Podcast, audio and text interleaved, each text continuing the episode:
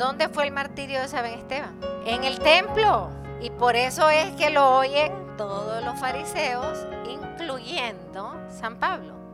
No hay prueba de que San Pablo tirara una piedra contra Esteban, pero sí hay prueba de que él asentó al martirio y que él testificó el martirio. Como les decía, nace de tres culturas, romana, griega y judía, y judía, y esto le va a ayudar a él en su misión evangelizadora, porque él va a ver a la iglesia como un océano. La va a ver como un océano que hay que navegar y que hay que abrirse al mundo entero. Y esto creo que el que mejor entendió las palabras de Jesús fue Pablo. Y al mundo entero. Pues sencillamente cuando va para Damasco, le pasó un hecho que le cambió para siempre la vida a San Pablo, cambió la historia y le cambió tanto la historia que como vemos en el Antiguo Testamento, siempre el Señor cuando cambia la vida y la misión de una persona le cambia el nombre y dejó de ser Saúl para ser Pablo. ¿Cómo habrá sido lo que él vive en esta experiencia pasar de ser un hombre que era ambicioso. Ah, y a todo esto después llamarlo en Filipenses, todo lo considero basura. O sea, ¿qué clase de cambio, Ay, lo mejor que me ha pasado es que todo eso es ahora una pérdida para mí. Esto son palabras de San Pablo. Todo lo dejó atrás. Hasta el punto que dijo, y no miro atrás sino adelante hacia la meta que se me ha puesto frente a mis ojos. No hay pasado. Para mí mi presente y mi futuro es Cristo.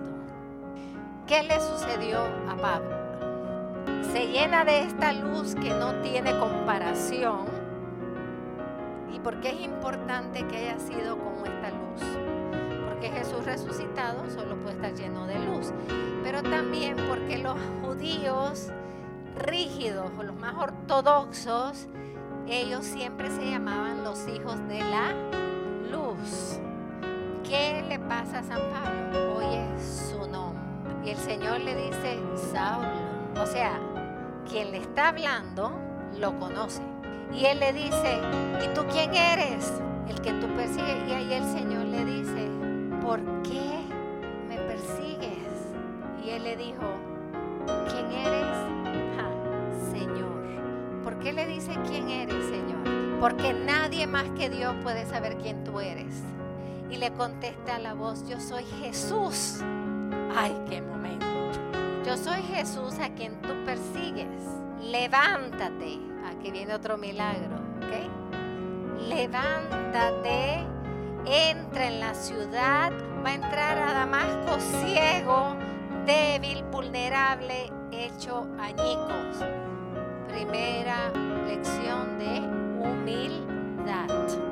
Entonces, tiene que entrar y Jesús, y Jesús le da exactamente lo que tiene que hacer.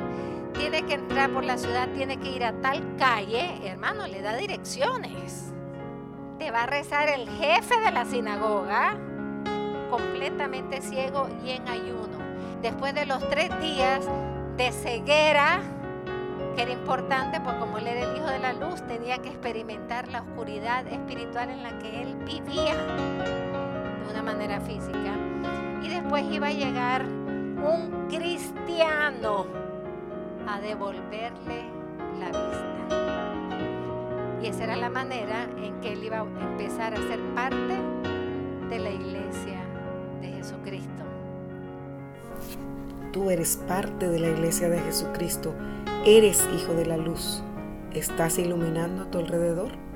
¿Otros pueden ver esa luz en ti?